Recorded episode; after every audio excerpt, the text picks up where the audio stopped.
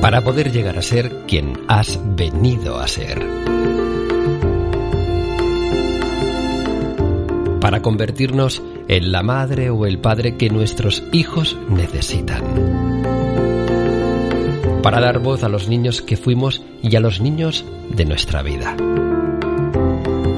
Aunque dar lo que no tuviste duele, aceptar tu verdad te liberará y sanará. Diario de Ivonne Laborda, una madre consciente. Hola, muy buenos días. ¿Qué tal? ¿Qué tal? Qué ilusión, mamis conscientes. Una semanita más y hoy, hoy, hoy os vengo con un feedback, una respuesta profesional mía a una inquietud de una mamá me, ha, me impactó sobremanera y pensé que podía mm, ayudar a muchas, muchas otras familias. Estoy, estoy convencida. Por tanto, le, le pedí permiso a esta mamá, que por cierto nos conocemos personalmente, eh, ella hizo un proceso de indagación personal conmigo hace varios años, luego nos reencontramos en la tribu de madres conscientes que yo facilitaba, luego también ha hecho mi curso Sanar la herida primaria. Y, y, luego también en el encuentro presencial de la tribu, pues ella estuvo también impartiendo unos talleres y unas sesiones de yoga, que yo fui, bueno, maravilloso compartir con ella, con su pareja, con su querida hija. Y hace unas semanitas, pues me mandó, me mandó un mensaje que os lo voy a leer. Y os voy a compartir el audio que le mandé eh, por WhatsApp de feedback y que creo que puede ayudar muchísimo. Bueno, primero os leo lo que ella me comentaba. A ver, que lo voy a buscar. Aquí. Vale, bla, bla, bla. Y me comentaba aquí. En estas últimas semanas, Ava, su hija, ha tenido, ahora no recuerdo exactamente su edad, pero bueno, tendrá unos, creo, ¿eh? 9, 10 años, ha tenido reacciones emocionales muy fuertes. Gritar durísimo, romper lo que está frente a ella, en fin, descontrol total. Yo trabajo mucho en regularme en esos momentos, en no reaccionar fuerte, en validarla, pero también me congelo y lo que se me viene a la cabeza es que ella reacciona como mi papá reaccionaba con nosotros cuando éramos pequeños. No sé qué hacer, no sé cómo ayudarla. Paso el día, pasó el otro día, disculparme, algo que me puso muy mal. Ella llegó a mi cuarto con un cuchillo de cocina diciendo que se quería matar. Mi papá decía lo mismo. Yo volé a mi infancia. Y luego continúa en otro mensaje. Le consulté a una terapista de niños que conozco acá. Ella vive en Estados Unidos, pero es latina. Y me sugirió contactar al pediatra para medicarla, lo cual no estoy nada de acuerdo y sé que está en mí guiarla. Me siento un poco perdida en este momento. Bien, entonces buscaba mi feedback y a continuación os voy a compartir el audio de 10 minutitos que yo le compartí dándole feedback a lo que siento, veo e intuyo que le pueda estar pasando a Ava. Bueno, vamos a ver, Ava. Aquí hay algo que a mí se me escapa un poco, pero que intuyo. Por también lo que vi, ¿no? El día del encuentro, por cómo en general pues es la biología humana, por otros, eh, bueno, por, toda mi trayectoria y experiencia ¿no? que tengo acompañando a otras familias que a lo mejor sí he seguido más de cerca. A mí lo que me llega no es tanto que Ava tenga un problema, sino que el problema es el entorno de Ava. Y yo creo que en parte, en parte, no, no, no puedo decir que lo sea todo, pero la confusión y el desorden psíquico en los niños provoca mucha violencia, mucho malestar. Y tú dirás, ¿cómo? A ver, es como que hay dualidad. Por un lado, tenéis esta voluntad e intención de escucharla, respetarla, validarla, pero por otro lado, también hay esa otra parte de la educación y el comer y el comportarse y que los niños no pueden mandar y que, a ver, habrá que decir, o sea, hay como un poco las dos cosas. Un adulto es más fácil adaptarse, ¿no? Es como decir, vale, pues yo ahora voy a trabajar, tengo un jefe no sé cómo, pues me tengo que comportar pues de no sé qué manera. Y tengo que hacer pa, pa, pa, pa, pa. Pero yo salgo de ahí y puedo ser yo, ¿no? Es como el que trabaja en un banco, va con la corbata y el traje, pero cuando sale se pone el chandal y se va a correr. Y es como esta doble vida, ¿no? Pero el adulto tiene esa capacidad de discernir.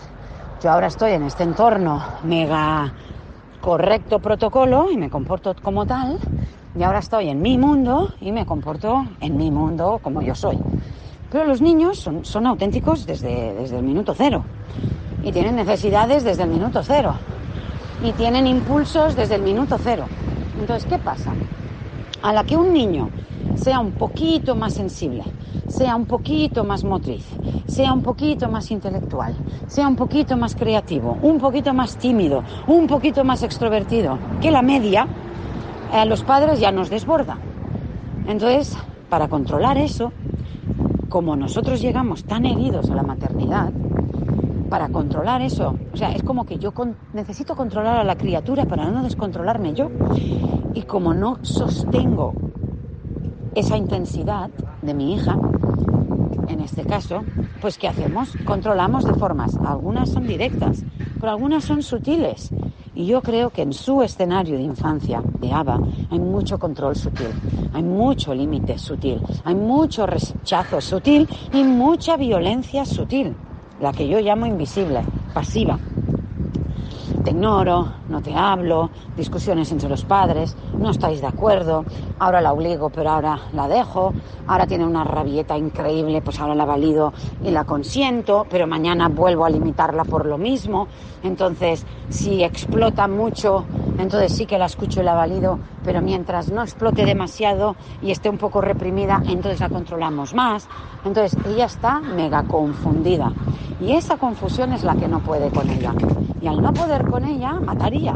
O sea, es, tiene tal rabia, impotencia dentro por no saber cuándo sí y cuándo no, cuándo puede y cuándo no puede, cuándo se la va a aceptar y cuándo no, cuándo se la va a validar y cuándo no, cuándo tendrá permiso y cuándo no, porque tampoco está, me llega, que no está estipulado. O sea, podría haber un control absoluto, supongamos, en algo como, yo qué sé, entrar en casa con zapatos. ¿Qué dices? No, hombre, no, los críos tienen que tener libertad de ponérselos y quitárselos, ¿vale? Pero ahora imagínate que tienes esa obsesión, pero eso no se transgrede nunca, es, no se entra en casa hasta que nos los quitamos. Aunque fuera algo muy anti niños, pero si eso es siempre así, ella lo sabe. No puedo, pero si un día bueno, venga, va, que es tarde. Entra con zapatos. Bueno, va, que hoy están limpios. Venga, entra con zapatos. Bueno, hoy que no está papá, no, que no lo ve. Venga, entra con zapatos. Bueno, va, con que estos son nuevos, entra con zapatos. ¡Ah! Bueno, va, que como hoy ha montado un, un, un lío muy grande, entra con zapatos. Ahora está papá. No, no, no puedes. No, que están sucios de barro. No. A ver, ¿en qué hemos quedado? Entonces, hay cosas que yo pienso que tiene que haber mucha libertad a la hora de comer, a la hora de jugar, a la hora de moverse, a la hora de dormir, control de esfínteres, aprender, o sea, todos los impulsos innatos de los niños de dentro, lo que, lo que nosotros no podemos controlar, poner unos zapatos no es de dentro, es una cosa social, nosotros hemos decidido ponernos zapatos, pero todo lo que es muy de dentro del ser esencial, hambre, sed, sueño, control de esfínteres, jugar, aprender, eh, hablar, ¿no? Dijéramos em, lo innato, lo espontáneo, lo, que sale sí o sí, eso tendríamos que respetarlo al máximo. No, no, no podremos al 100%, pero al máximo. Y lo que no se pueda respetar, que haya un orden, que no cree confusión. Hoy sí, mañana no. A ver, si nosotros permitimos que nuestros hijos coman con las manos, permíteselo. Pero claro, no empecemos a poner un montón de reglas. Esto lo puedes comer con las manos, pero esto no. Esta fruta sí porque no ensucia, pero esta otra no porque no sé qué. A ver, si puede comer una manzana, podemos comer una mandarina. No, la mandarina no porque tiene jugo. Vale, pues entonces no. Porque eh, este criterio, un crío, hasta que no sea adulto, no lo va a entender. Entonces, revisa eso, porque estoy convencida que lo que le pasa a Aparte de que pueda ser más sensible que otro niño, aparte de que pueda, todo eso es aparte, ¿eh? porque niños no hay ni uno igual. Entonces, pero esto no es de su condición. Ella no ha nacido con esto. y nada de medicar y nada de... No, lo único que un niño más sensible, pues evidentemente se resistirá más a esa confusión. Pero esa confusión molesta y descuadra a todos los niños. Incluso el niño súper mega sobreadaptado y anestesiado, esa confusión también le afecta. No será tan explosivo, pero también le afecta. Y a lo mejor lo hará de una forma más sutil, se morderá las uñas. O pegará los nenes en el cole para que no le vean. o se masturbará compulsivamente. o, o le faltará una autoestima brutal que nadie se enterará, pero por dentro pensará que no vale. Pero afectarles afecta a todos. Y yo me alegro de que Ava lo manifieste así porque así no se os escapa nada. Porque si no lo manifestara así, y lo manifestara tirándose del pelo, mordiéndose las uñas, eh, bueno, yo qué sé, con la falta de autoestima, con... pues otros pensaríais, mira, todo va bien, porque no lo veis, y luego en la adolescencia, ¡boom!, saldría todo, ¿no? ¿Cómo? Pues quién sabe, porque en la adolescencia hay unos, ¡buah!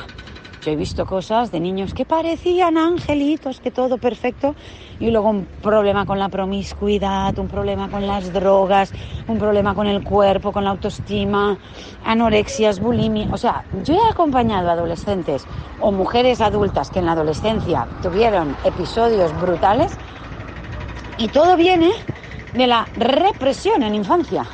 Entonces, que Ava no esté reprimiendo nada y lo saque, yo me alegro. O sea, me sabe mal porque eso manifiesta que ella no está a gusto y hay ahí necesidades no satisfechas y hay confusión o desorden psíquico. Pero lo podemos solucionar, o sea, lo podemos recoger. Y sobre todo cuando lo recojas, intenta no recogerlo desde no hagas esto, que ella no tenga em, la sensación que está equivocada con lo que hace. El problema es que como no está bien, actúa así. Entonces, yo lo que validaría es, a ver, ¿qué podemos mejorar, papá y yo? A ver, ¿qué podemos mejorar en el entorno? A ver, ¿qué podemos mejorar en nuestra vida para que tú estés mejor? Y si ella tiene un ataque, vaya, hay algo que se nos escapa. Hay algo que aún no hemos visto. Jo, pues disculpa. A ver, Ava, pero a ver, mmm, no nos gritamos así. A ver, Ava, no nos podemos pegar así. Entiendo, ¿eh? Pero ya sabes que mamá y papá estamos intentando, y nómbraselo, estas confusiones de decir, entiendo que a lo mejor te sientes mal porque un día papá te deja hacer esto, pero al otro no. O cuando está con, o estoy con papá yo actúo de una manera, pero cuando no estoy con él actúo de otra. Entonces, esto, esto es lo peor que puede recibir una criatura esa confusión de cuando está contigo la aceptas, la quieres y la validas más, y cuando está con su padre, mm, por miedo a lo que dirá papá, te pones más del lado de papá. Esto a los críos les mata. Y como les mata, emocionalmente hablando, ¿eh?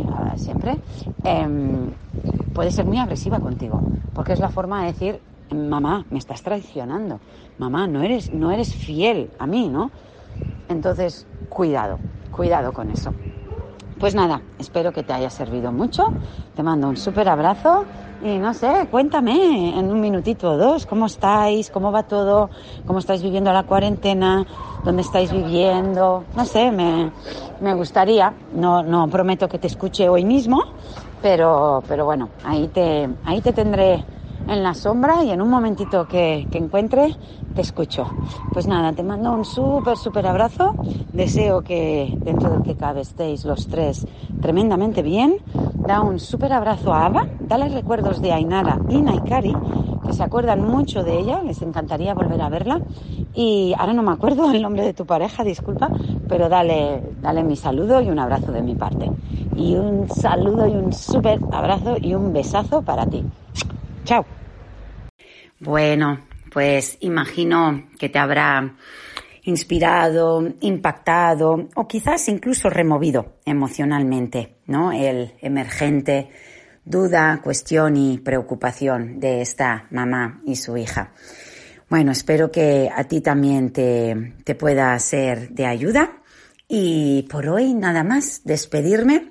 Por cierto, invitarte que este, esta semana ya sabes que todos, todos los jueves, a excepción del cuarto jueves de cada mes, estoy compartiendo en directo en el club de lectura de mi libro Dar voz al niño en la nueva cuenta de Instagram Dar voz al Nino.